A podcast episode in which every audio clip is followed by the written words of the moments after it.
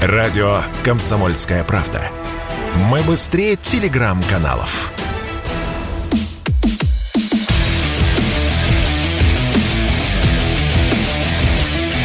Программа с непримиримой позицией.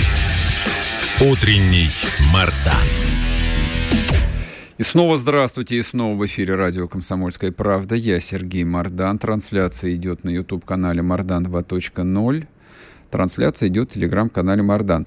А мы сейчас тоже будем говорить э, про специальную военную операцию, про происходящее в Донбассе. А, и это, я боюсь, сейчас немножечко ошарашит таких вот, ну, совершенно лютых, то, что называется, ура-патриотов. Екатерина и Валентина Корниенко с нами на связи. Волон... Волонтеры, авторы телеграм-канала Катя Валя, ДНР. Екатерина, Валентин, здрасте я для, слуш... я для слушателей сейчас вот коротко введу в курс дела, а потом попрошу вас э, вот своими словами объяснить, что же произошло. А, видим следующее.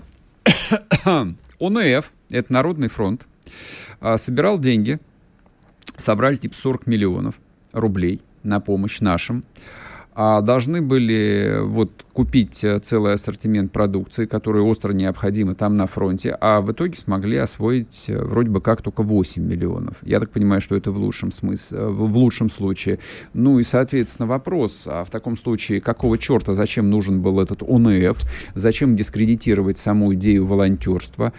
И как вообще это могло быть и кто это будет исправлять. Вот прошу вас, а, пожалуйста, наполните мою сухую информацию ну, вот, э, необходимыми деталями, просто чтобы люди поняли вот все, все безумие произошедшего. Э, ну, на самом деле, когда мы начали заниматься волонтерством с начала СВО, э, завезено было, ну, нами уже завезено огромное количество всего, и тепловизоров, и квадрокоптеров, и вещевого имущества. И в мае месяце мы познакомились с Народным фронтом, э, то есть нам сообщили о такой прекрасной идее создания фонда, который будет заниматься вот целевыми сборами для частей ЛДНР. Угу. В общем, 14 числа, да, мы опубликовали первый, да, первый сбор. сбор. То есть, как бы, когда нас пригласили поучаствовать там, в этом проекте, сама идея нам, в принципе, очень понравилась, потому что, э, то есть, возможность э, вот информационной поддержки, да, то есть она всероссийская, то есть, как можно, наша главная цель была, как можно помочь является на сегодня, и, э, то есть, вот мы э, посчитали, что мы сможем реализовать вот свои такие благие намерения, свои идеи. Э, да, 14 июня мы выложили первый сбор. Наш сбор был самый большой, то есть все остальные, кто собирал э, там 10, 15 миллионов, 5, мы выложили 40, потому что это на два батальона. Один я уточню, них... извините, пожалуйста, я привез. То есть это вы собрали вот э, как бы в рамках этой акции 40 миллионов рублей взносов благотворительных от разных людей. Правильно я понял? Мы были лицами конкретно этого сбора, да. То есть у каждого угу. сбора то есть есть как грубо говоря, кураторы, как это называется, uh-huh. там, и вот кураторы определяют сумму какую, uh-huh. и выставляется, uh-huh. открывается сбор. Так, понял. Да, то есть это, это на фонд Народного фронта перечисления средств именно по этому сбору. Все остальные мы ведем через свой телеграм-канал, э, то есть ну, максимально быстрая реакция, максимально быстро uh-huh. исполняем заявки. Вот, а закрыли мы сбор в течение 10 дней. Э, об этом, естественно, объявили и у себя в телеграм-канале, и Народный фронт у себя объявил. То есть и мы подали заявки на закупку двух батальонов. Э, в общем, в течение 35 дней э, мы договорились о 1 числа о выдаче, но, к сожалению, э, привезли только шины и квадрокоптеры общей стоимостью на 8 миллионов. Мы не обвиняем Народный фронт в том, что там кто-то что-то украл или еще что-либо сделал, просто не вовремя освоенные средства. Это не вовремя спасенные жизни. Вот в чем суть. К сожалению, да, из того списка, который мы предоставили, там были такие достаточно вещи, которые сложные, сложно найти, но за этот э, длительный промежуток времени с нами никто не контактировал о том, что там, к примеру, девчонки, таких вот позиций нет, давайте советоваться с ребятами, там какие-то ну, взаимозаменять mm-hmm. что-то. То есть 19 числа, 19 июля нам позвонили сказали, что по нашим заявкам а, практически 100% уже все куплено. Mm-hmm. И только 29 июля нам позвонили сказали, что есть только шины и квадрокоптеры. Шины ну, это что такое? Колеса. А, колеса, понял. Там на Урал. А, угу, ясно. А, да, дож, а должны были купить, соответственно, что еще, объясните? бронежилеты, каски, тепловизоры, оно непосредственно по заявке ребят. То есть вот эти вот плитники, которые, uh-huh. э, ну, в крайнее время очень э, популярные, ребята не хотят. Они хотят общевойсковые били, э, бронежилеты 6Б-45 и каски 6Б-47. А, вот, тепловизоры российского производства, Дедал, ну, то есть то, что как бы производится в России. Все, все, все, что по заявке было, это все производится в России. То есть а, если были бы определенные сложности, а они есть действительно, потому что все работает на госзаказы, нужно было в первую очередь э, вступать в диалог, потому что мы тоже уже очень много знаем поставщиков, очень много с кем работаем. А, соответственно... Я понимаю, но вас просто к закупкам никто не допускал, а, вас привлекли как медийных лиц, а, вот как людей, э, которые там известны, понятны на Донбассе, вот, а дальше вот этот самый Народный фронт должен был все организовать. Скажите мне, пожалуйста, а кто с вами контактировал от ОНФ? А, ну, на самом деле мы знакомы с всеми, наверное, руководителями а, исполкома Народного фронта, вот и э, с Кузнецовым Михаилом Михайловичем, mm-hmm. кстати, очень хороший э, человек в плане, э, вот, ну, такой вот он просто простой русский мужик, если А должность у Алексея Михайловича какая? А, председатель э, исполкома да, Народного фронта. Ага, то есть вот, а, вот он, значит, руководитель. Так, понял. Угу. Да, да, да. То есть есть определенные закупки. Ну, фондом занимаются Сергей Горбунов, там а, Борис Поддольный, это его замы непосредственно. То есть в этой истории участвует именно ну, руководящая ветка исполкома Народного фронта. И с ними мы изначально и были на контакте. Вот. Э, сейчас, после вот того, что мы опубликовали это все в телеграм-канале, нас поддержали блогеры такие, как Борис Рожин, Колясников, а вот еще там ряд э, телеграм-каналов серьезных, конечно же, обратили внимание на эту заявку, и с нами уже э, второй, третий день активно ну, идет работа по закупке. Да, то есть как-то как немножко наладить. А, а как ситуацию. они объясняют? Я понимаю, что после того, как эта информация стала разгоняться в военных пабликах, я ее, собственно, оттуда и нашел, как бы от коллег. А, кто начал звонить? Как они объясняют? Э, что, что, Нет, что, самом... что, что вообще происходит-то? На самом деле э, ребята были на выдаче, естественно, угу. что нам очень сильно, что нас вообще очень сильно зацепило в этой всей истории, это то, что Первый канал выложил репортаж э, абсолютно с вырезанными нашими комментариями о том, что пока что заявка закрыта на 20%. А, то есть они а, вас отцензурировали, чтобы вы, так сказать, не измазали да, ненужной краской и светлое имя Народного фронта. Вот. Я правильно Нет, понял? Мы, Нет, мы как бы говорили, когда, то есть, когда была выдача, когда нас снимали, ага. мы неоднократно говорили, что, к сожалению, заявка была освоена только на ага. 8 миллионов. И вот это 40. вот вырезано было? Естественно, это... Ну, да. не удивляет, ну, не удивляет сообщили... меня, не удивляет. Да. На Первом канале сообщили, что привезли все, ага. и бронежилеты, и каски в том числе. То есть, Позвольте, вот я пошел... ремарочку сейчас сделаю. Вот, уважаемые коллеги с Первого канала, я знаю, что вы смотрите, я понимаю, как непросто вам работать, я знаю очень хорошо, но давайте как-то держать себя в руках. Эта история настолько скандальная, она настолько а, плохо пахнет, что было бы неплохо другой сюжет и сделать, и выпустить его на Первом канале. Я вот прямо сейчас а, вот веду этот а, эфир, разговариваю, открыл сайт а, вот Общероссийского народного фронта. Здесь на весь первый экран «Поддержи бойцов Донбасса». Ну, поддержали, что, где, чем поддержали? Деньги куда дели, дорогие мои? Дорогие мои народофронтовцы, деньги куда дели? Возвращаемся обратно, возвращаемся. Да, в общей сложности ребята приехали, э, ну там там есть там есть очень хорошие, очень хорошие ре, реально ребята, с которыми mm-hmm. мы общаемся уже на протяжении там э, вот всей всей этой истории спецоперации. То есть э, уже с ними мы сели, обсудили, обговорили, что то есть они не смогли найти именно эти бронежилеты, именно эти каски. Они нам предложили аналоги, э, пока от которых мы отказались, потому что БР-4 для штурмовиков не подойдет, mm-hmm. а Сомали это штурмовой батальон, 6-й Тарбат тоже принимает участие на передовой в штурме. Соответственно, ребятам нужна полная, ну, серьезная я защита. Я понял, да, а, я понимаю, да. да. А, то есть вот эти вот плиты, они сами по себе очень да, тяжелые, 18 килограмм, то есть штурмовику в них бегать нереально просто. Ну, а, То есть комбат увидел, боя Сомали, вот этот репортаж, Байкот, ну, достаточно известный командир на Донбассе, и, ну, естественно, его это зацепило, и угу. как бы пошел. От этого вот... и все началось, в принципе, да, то, что, наверное, даже если бы не было этого репортажа на Первом канале, в принципе, наверное, бы ничего бы и не было. А, именно я имею в виду огласки информационной. Ну, смотрите, я, я, я, а, у нас мы сейчас просто уже будем уходить на перерыв. А, я надеюсь, что эта история точно не уйдет в песок. А, ну, в общем, и я как бы приму в этом участие. И я еще знаю ряд моих коллег, которые точно там, не допустят того, чтобы, в общем, кто-то с этой темы соскочил. Я никого сейчас ни в чем не обвиняю. У меня нет ни малейших оснований кого-то в чем-то обвинять, ну, кроме как предположить некомпетентность исполнителей. Пока что. Вот. Ну, очень рассчитываю, что коллеги эту информацию и до Сергея Владимировича Кириенко доведут, а там, в общем, как бы разберутся.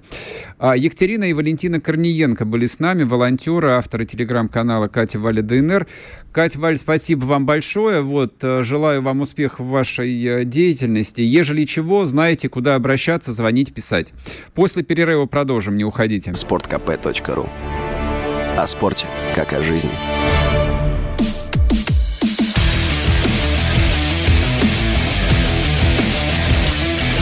Программа с непримиримой позицией. Утренний Мардан. И снова здравствуйте, и снова в эфире радио «Комсомольская правда». Я Сергей Мардан. Трансляция идет в YouTube-канале «Мардан 2.0». Подпишитесь, если не подписались. Если смотрите трансляцию, я вас приветствую. Не забывайте нажимать кнопку «Нравится». Ну и подписывайтесь на телеграм-канал Мардан. Давайте я напомню, я не напоминал сегодня еще. Идет голосование, минутка Демогр... Э, господи, демографии. Демократии. Демократии у нас. А, МИД, э, значит, пробил постановление правительства об открытии магазинов «Березка». Не, они как-нибудь будут называться по-другому, естественно, будут под новым брендом существовать, но смысл тот же самый. Там смогут отовариваться всякие дипработники. А, ну, вроде бы как это все для иностранных дипработников, но я думаю, что там в основном для работников а, российского МИДа вся эта история придумана, чтобы они беспошлино могли покупать бухло бухло, сигареты, ну что, меблишку, наверное, со временем и машинки там появятся какие-нибудь, и всякие другие прочие ништяки. Ну, в общем, такая история. Заходите, пожалуйста, в телеграм-канал Мардан, голосуйте, нравится вам это, не нравится вам эта идея. Может быть, на самом деле это гениально, и спасибо большое, что придумали. Это вот советская, значит, отличная вариант ответа. Второй вариант э, для нас, испорченных 35 годами перестройки, кто-то решил срубить деньжат по-легкому. Третий вариант вариант — это цитата из Сергея Викторовича Лаврова э, «ДБЛТ». Дебилы, ну а дальше окончание вы знаете. Заходите, голосуйте. Так, теперь серьезная тема. А, третий кризис. Первый кризис был в Косово, второй кризис а, был а, на Тайване, это мы уже обсудили. Третий кризис разгорается на Южном Кавказе, это Карабах. К нам присоединяется Аслан Рубаев, политолог. Вот со Сланом мы сейчас и обсудим эту тему. Что же там происходит? Так, не вижу. А, так, я здесь, я здесь. Да, Аслан, здрасте, день. здрасте. Так, а, видно? Да, так, все, да, все видно, все слышно. Угу. А, вот объясните, пожалуйста, а, ну, предысторию конфликта еще раз объяснять смысла нет. А, и так понятно, что все это тянется с 88 года. Первая Карабахская война, которую Азербайджан проиграл. Вторая Карабахская война, которая была в позапрошлом году, которую Азербайджан выиграл. И, в общем, вроде бы как вошли туда российские миротворцы, там с не очень понятным статусом, а, не очень понятно, честно говоря, о чем в итоге там кто с кем договорился. И вот сейчас обострение. К чему все идет, с вашей точки зрения, и как Россия на все это имела бы смысл а, реагировать? Прошу вас. Я думаю, что э, ситуация очень напряженная. Она не разрешится, пока Азербайджан под э, предводительством Турции не решит ряд важнейших задач, которые перед ним поставлены. Э, я когда стал наблюдать за этим обострением, когда оно опять произошло, для меня стало совершенно очевидным, что это очередная история с пантюркизмом, потому что э, это все однозначно за тот самый пресловутый 40-километровый Зангизурский путь, так называемый, угу. ту инфраструктуру, которую выстраивает Турция, пытается соединить все тюркоязычные народы, пытается также закрепить за Азербайджаном те территории, по, по их мнению, которые принадлежат им. Э, ведь, обратите внимание, это очень опасная ситуация сейчас сказывается. Она, если выйдет из-под контроля, она выходит из-под контроля. В нее будут втянуты не только Армения, Азербайджан, и Россия, и Иран, и Турция, потому что для Ирана э, история с э, Зангезуром совершенно не входит в их национальный интерес. Она для них катастрофична. Э, и Иран уже об этом Они заявил. уже вчера официально об этом заявили. Да. Я, простите, перебью да. вас. Я уже в телеграм-канале у себя зарепостил этот твит главы Ирана Али Хаминеи. Да, там, друзья мои, там есть президент, вот, но всем рулит верховная аятолла. Это исламская угу. республика. Он сказал, да, типа, мы приветствуем братский народ Азербайджана. Очень хорошо, что вы решили забрать себе свой родной Карабах. Мы ничего не имеем против. Но если вы решили переобустроить границу, армяно-иранскую, то э, хрен у вас это получится. Вот в переводе на грубый, но доступный язык. Ну, ну да, потому что Ирану совершенно не хотелось бы э, присутствия там Израиля, который там может появиться. Uh-huh, ну и, конечно uh-huh. же, НАТО, потому что ну, Турция есть конечно. главный игрок НАТО. Один из, насколько я понимаю, если не считать Соединенные Штаты Америки, там армии почти полмиллиона. Больше нет ни у кого. И, конечно, Ирану, между прочим, шиитскому Ирану это uh-huh. совершенно не, ну, не вперлось, я уж прошу прощения. Да, за, пожалуйста, не стесняйтесь, жаргон. не да. стесняйтесь. Да. Ну и также я бы, конечно, сказал, что это не решится. Мы сейчас все равно находимся все эти 30 лет в состоянии некой отложенной такой гражданской войны, вот когда говорят некоторые люди, что Советский Союз распался бескровно. Нет, он не распался бескровно. Угу. Сегодня гражданская война на Украине, сегодня гражданская война Э, вот, в армяно-азербайджанском конфликте. Не дай бог это еще всполыхнет э, где-нибудь. Но сегодня, если мы вернемся опять же к этой э, истории, я бы хотел сказать, что Азербайджан не остановится. Это даже видно по заявлениям самого Алиева, это видно по их экспертной среде, которая сейчас ну, просто находится в состоянии некой эйфории. Они рады. Они почуяли кровь, они почуяли слабость со стороны Армении, потому что Армения сегодня руководит Соросовское отребье, которая mm-hmm. совершенно уничтожила все государственные основы этой страны. Mm-hmm. Им совершенно неинтересно, э, э, им не интересен, я уж прошу прощения, так скажу, национальный интерес Армении. Они гробят собственную страну. Пашинян гробит ее. Э, я вам даже так скажу. Я обещал не говорить, но скажу. Э, мои контакты в Минобороны Армении мне говорили, мы бы не сдали ни одну территорию, этот подонок заставлял нас капитулировать. Вот, вот так вот мне однажды сказал один очень, э, очень высокопоставленный человек mm-hmm. в Минобороны Армении. И, и это, кстати, очевидная правда. Да? Вы вспомните Шуша, вспомните то, что там происходит, вспомните то, что сегодня происходит, потому что это провокация надолго. Вот эта история с, с вчерашним обострением, она надолго. И я думаю, что здесь перед Азербайджаном Турция поставила ставила твердые такие задачи, э, добиться так или иначе вот этого, вот этого прорвать этот э, коридор э, в Лачинске, вот этот вот выбить его и выйти дальше вот на соединение, вот с Нахичеванию. Они все равно будут это делать. И это такая, наверное, одна из основных сейчас идей Турции. Все равно Азербайджаном управляет Турция. Мы видим, что в ближайшее время это не, раз, не, раз, не, не разрешится. Э, у России совершенно, к сожалению, совершенно очевидно мало рычагов влияния. Разрешить этот спор не удастся, потому что мы говорим и э, апеллируем, возвращаем к той самой трехсторонней встрече. Трехсторонняя встреча нарушена. Все, там уже итоги ее договоренности нарушены. Мы уже говорить об этом нет просто никакого смысла. Угу. Ну и Азербайджан, конечно, я думаю, что воспользовался вот этой вот напряженной международной геополитической обстановкой, там, где-то сербы, где-то китайцы, э, ну и резко вот решили, где-то Украина, решили под шумом волны, что ли, поплавить А вот позвольте я, вас, позвольте я вас перебью и просто хочу уточнить. Э, я прочитал вот какое-то количество публикаций по поводу этого сюжета, и в том числе увидел комментарии, ну, вроде бы как бы людей неофициальных, там, депутатов э, Азербайджана, журналистов. Да, как бы очевидно, что, в общем, есть такая эйфория, и есть, мне кажется, создается ощущение, что вот, э, ну вот я, давайте я сейчас процитирую, депутат азербайджанского парламента Расим Мусабеков а, в интервью коммерсанту подтвердил, что в Баку недовольны понимаете, недовольна риторикой российских миротворцев и связала ее с действием азербайджанских властей по многим вопросам, не связанным с Карабахом. Дальше цитата. «Полагаю, что лексика а, РМК миротворцев выдает раздражение от бессилия. То, что самостоятельные позиции и поведение Баку по теме Украины, наращивание поставок газа в Европу, предоставление альтернативного транзита казахской нефти и прочее вызывают негативную реакцию Москвы, очевидно. Но российское руководство и военная команда не в сложившихся обстоятельствах могут оказывать лишь вербальное, то есть словесное давление на Азербайджан. У нас крепкие нервы, переживем, но ничего не забудем. Я понимаю, что многие депутаты депутаты, что российские, что азербайджанские, у них язык без костей, вот, они, в общем, говорят многие вещи, которые люди официальные думают, э, но держат при себе. А вот э, как вы полагаете, э, у России, ну, отвечаю, крепкие нервы, Россия тоже ведь ничего не забудет? Что-то мне подсказывает. Вот в том числе и происходящее сейчас на Украине, по идее, но вот всех окружающих соседей должно было бы привести немножечко в чувство. Но происходит обратное.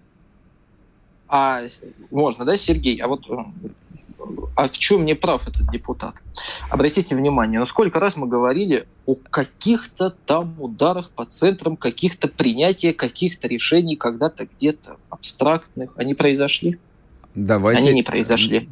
А, угу. А, я, да, я, да, я, я как бы не в рамках полемики совершенно, я там не хочу да. тратить время, которое, в общем, посвящено целиком вам. Я про другое. Я хотел сказать о том, что, ну, как бы, вот примерно то же самое 8 лет говорили про то, что Россия утирается, Россия ничего не делает, а потом все закончилось э, большой войной, и Россия все равно добьется своего. Ну, вот как бы вот все об этом говорит. А ну, здесь... Ну, пять месяцев, послушайте, когда наши пропагандисты на всех каналах говорили, мы там только бровью поведем. Это да пропагандисты, это не военные. Ну, я, это позор. Я тоже... Ну, про... да, не, не, это не позор на самом деле. Журналист ни за что не отвечает, примерно как и депутат. За все отвечают генералы. Вот, а генералы все равно своего добьются. Вот, Очень по... надеюсь. У меня вот честно как бы нет никаких сомнений. Вот, а по... поэтому как бы и логика-то здесь. То есть зачем портить отношения а, со стратегически важным соседем? Только в расчете на Турцию? Ну как-то, в общем, довольно это наивно мне представляется. Я вам скажу так, э, Сергей, нек, некий такой анализ сделал да. среды, потому что имею контакты среди журналистов, угу. преподавателей, вот такой вот, ну, ну, если можно, интеллигенция. Аслан, э, простите, сейчас мы уйдем на минутку буквально на новости, вернемся, и вы сразу сможете э, вот отвечать на мой вопрос. Чтобы получать еще больше информации и эксклюзивных материалов, присоединяйтесь к радио «Комсомольская правда» в соцсетях. В отечественных социальных сетях. Смотрите новые выпуски на Рутьюбе, читайте телеграм-канал, добавляйтесь в друзья ВКонтакте, подписывайтесь, смотрите и слушайте – Радио «Комсомольская правда». Самая оперативная и проверенная информация в эфире и соцсетях.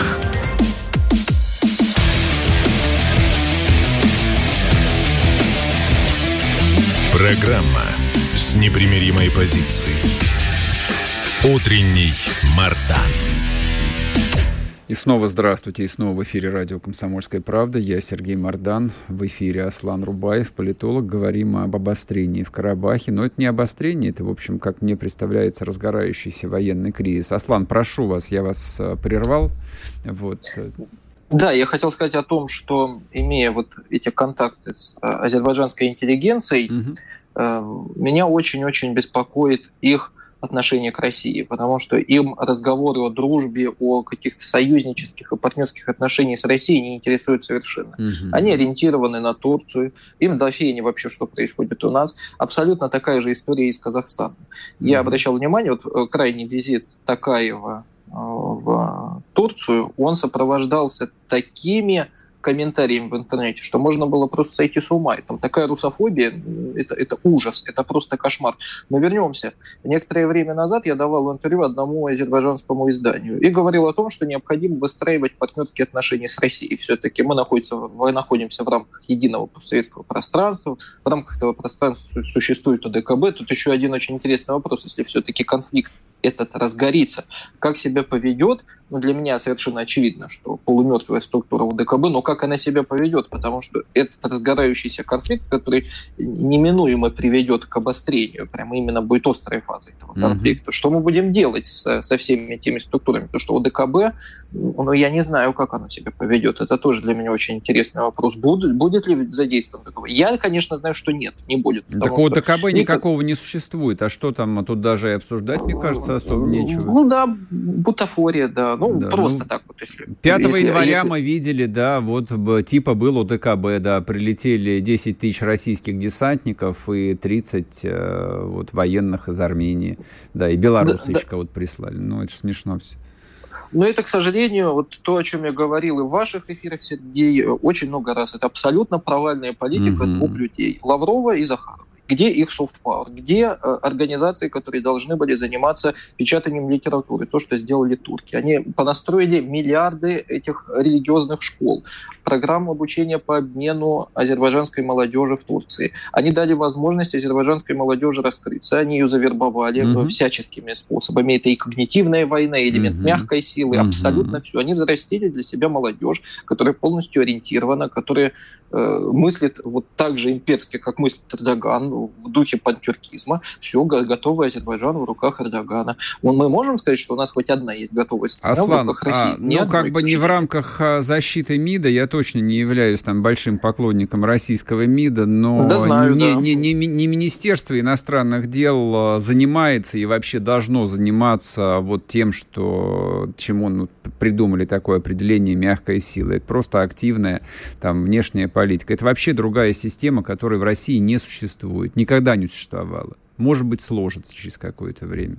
Да нет, я думаю, что у нас прекрасно существовало в рамках советской идеологии, советской да, модели. Да, советская сила. модель кончилась 35 лет назад. Что ее поминать-то? Это все далекое ну, прошлое но мы же вроде сейчас как ищем идеологию, а я всегда говорю, зачем изобретать велосипед, у нас все было. Давайте просто расчехлим, вспомним и вернем. Не надо сегодня придумывать ничего. Ой, и, сомневаюсь, и, и... сомневаюсь я, сомневаюсь. Вот, мне кажется, что советская идеология, вот она осталась в почившем бозе в Советском Союзе, вот, а если мы что-то и сможем а, воссоздать в каком-то виде, это, в общем, вполне себе идеологию имперскую, или, если хотите, империалистическую, которая в том числе включала и жесткую силу там, где это было необходимо, необходимо, и мягкую силу. То есть мягкая сила-то придумана американцами, но, в общем, а, все великие державы всегда активно этим пользовались.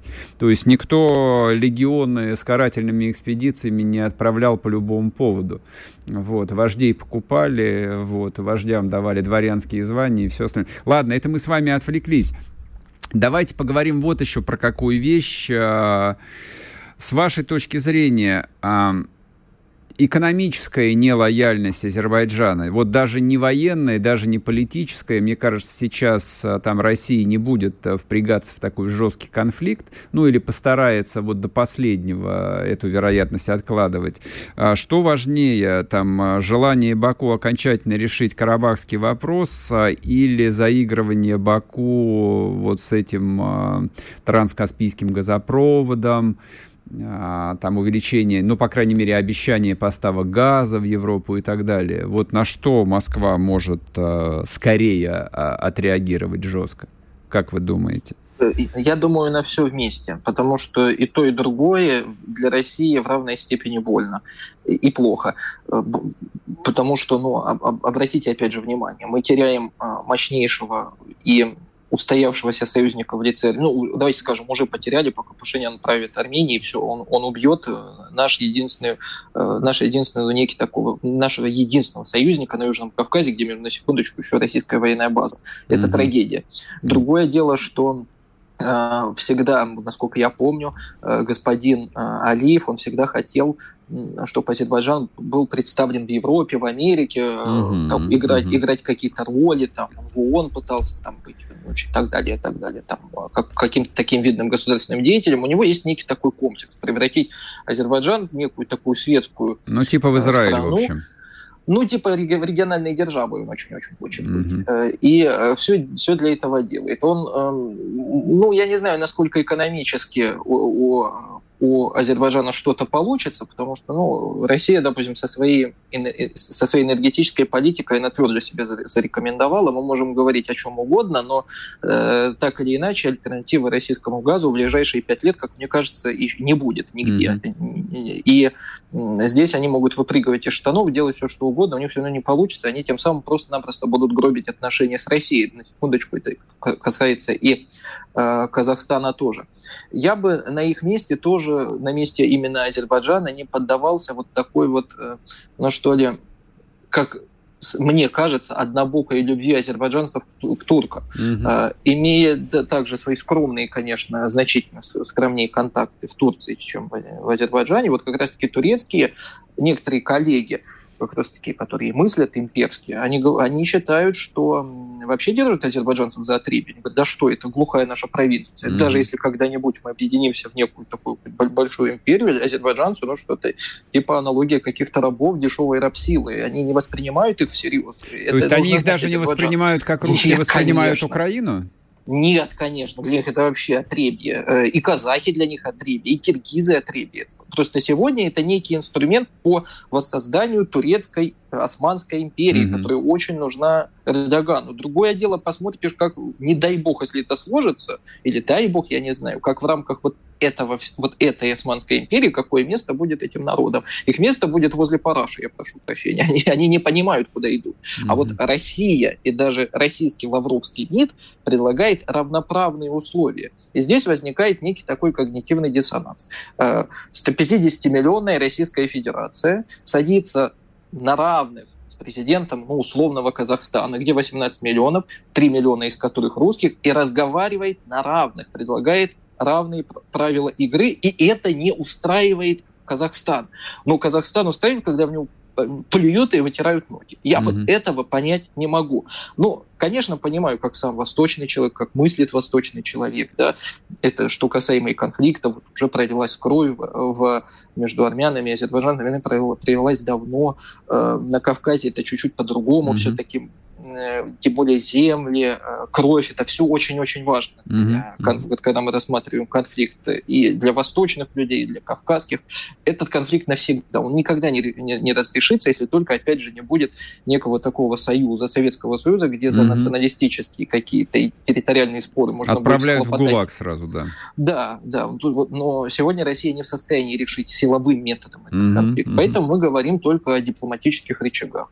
Но то, то, что я лично для себя точно знаю, э, приструнить вот эти народы можно только силой. Они понимают язык силы. А, вот Китай угу. платит за многое, но только попробуйте повести с Китаем так же себя, как и с Россией. Или попробуйте повести себя с Турцией так же, как и с Россией на дипломатическом уровне. Я думаю, последствия там будут очень серьезные. Не пожалеют. А угу. мы жалеем, потому что мы помним, что были когда-то одной страной, потому что когда-то в, в одних окопах сопротивлялись нацист, нацистам, и вот, вот это еще нас сдерживает. Но в России тоже может прийти новое поколение политиков, которые уже воспитывались mm и работали в духе Российской Федерации, не а, Советского Союза. И риторика mm-hmm. будет совершенно другой. Слушайте, то есть... Крайне важно mm-hmm. ее изменить. То есть получается, Да-да-да. что вот этот вот удаленный э, пост Медведева, который объявили, значит, хакерская атака о том, что мы воссоздадим э, Советский Союз и всем предъявим, э, он, в общем, был вполне таким, э,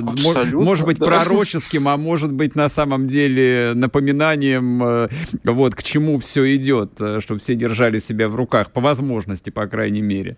Ну, вероятно, да, потому что, обратите внимание, тут даже астрологи уже 30 секунд о том, у нас. что... Угу. Да, да, о том, что рано или поздно Советский Союз восстановится. Но если э, времени мало, подытожим, ситуация напряженная, будем угу. следить. Я очень переживаю, что она, она все равно выйдет из-под контроля, к сожалению. В конечном счете, да, конечно. В этом нет никаких э, сомнений у меня, честно говоря. Ладно, посмотрим, поживем, увидим. Спасибо большое. Политолог Каслан Рубаев был с нами.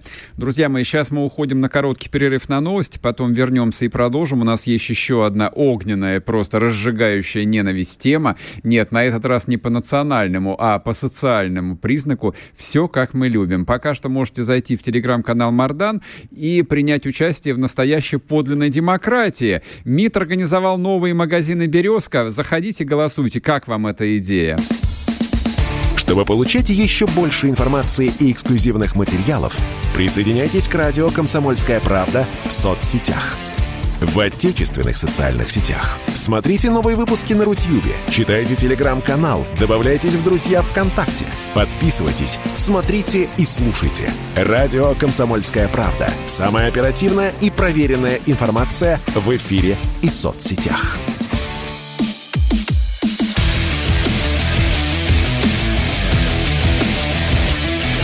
Программа с непримиримой позицией. Утренний Мардан. И снова здравствуйте, и снова в эфире радио «Комсомольская правда». Я Сергей Мордан. Видите, как у нас а, разнообразно устроена жизнь? Вот а, как мозаика, как какой-то калейдоскоп. С одной стороны, тут организовывают магазин «Березка», непонятно зачем. Но для того, чтобы кто-то мог экономить какие-то жалкие там деньги на покупки сигарет, бухла, шматья, там, мебели. Ну, сколько там можно сэкономить? Даже если вот ты покупаешь ну, вот такую мелочевку, а, беспошлин, беспошлинная торговля. И тем не менее, вот это на глазах. Ладно, давайте как бы закончим сегодня голосование по этой теме, потому что хочется еще одну историю обсудить. А в телеграм-канале Мардан я запускал голосование относительно вот этого странного решения правительства Российской Федерации. МИД организовал новые магазины «Березка». Три варианта ответа. Отличная идея. Вообще, советская, значит, отличная. Вот насчет того, что это отличная идея, 5% всего проголосовали. Кто-то решил срубить деньжат по-легкому. 32%. Ну и э, авторов э, этого решения назвали дебилами, ДБЛТ, это цитата из Сергея Викторовича Лаврова, 63% проголосовавших. А проголосовал на минуточку более 10 тысяч человек. Если вы, если вы не успели, зайдите, голосуйте вот вряд ли как бы вот расклад изменится, но вот э, отношение а, простых добрых русских людей к беспошлиной торговле, вот, оно вот таково.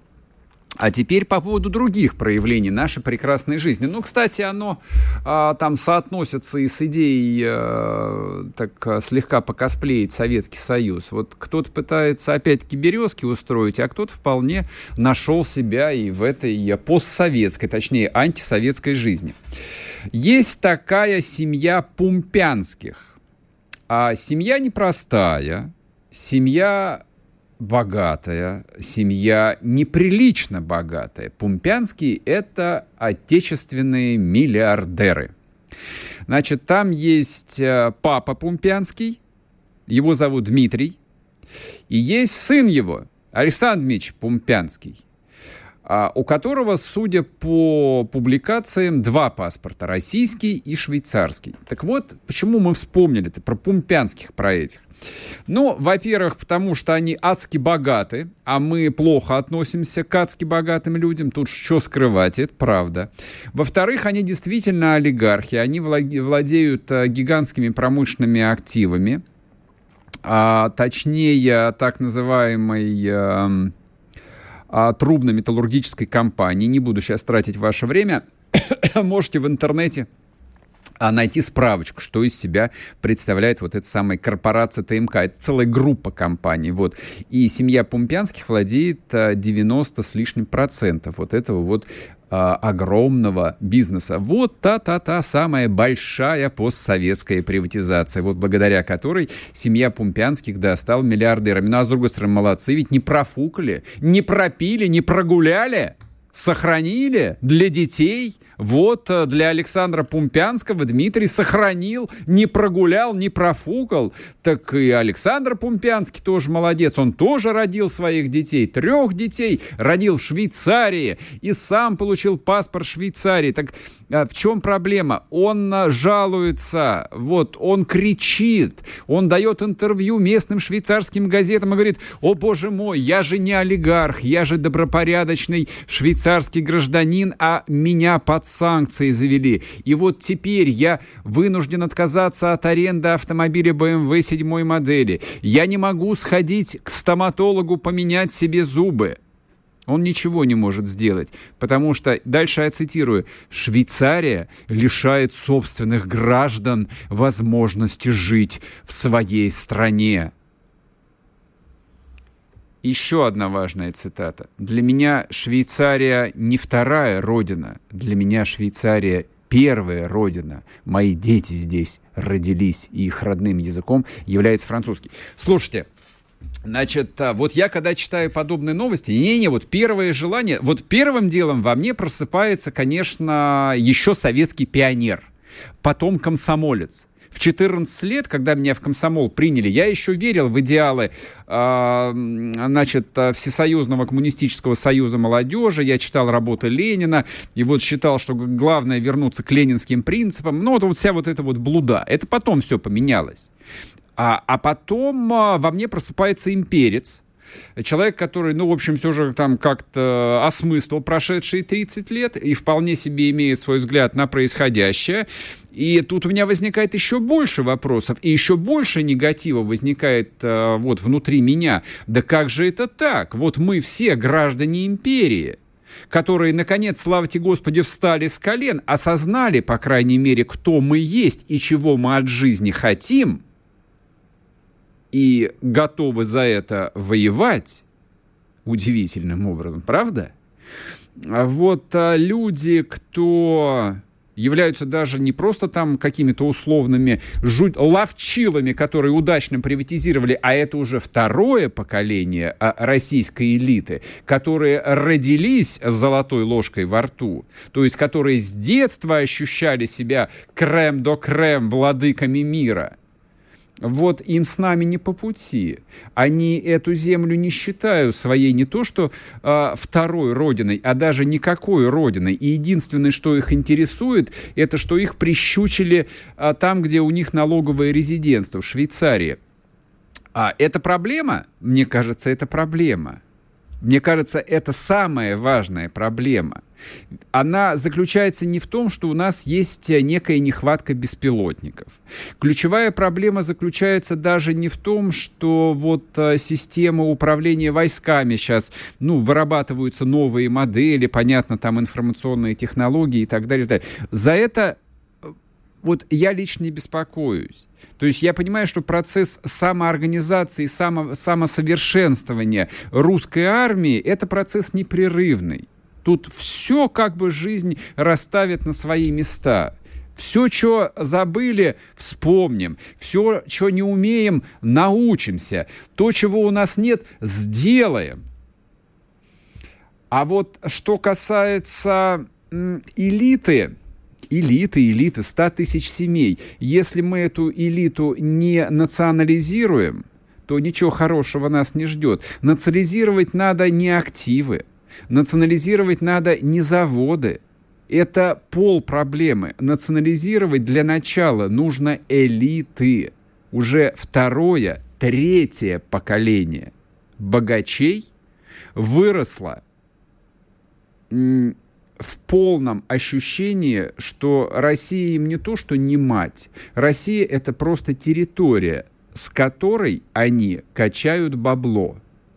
Это вообще обезличенное место, не представляющее для них никакой ценности. И мне кажется, в этом кроется принципиальная главная угроза существованию нашей страны. Потому что если распоряжаются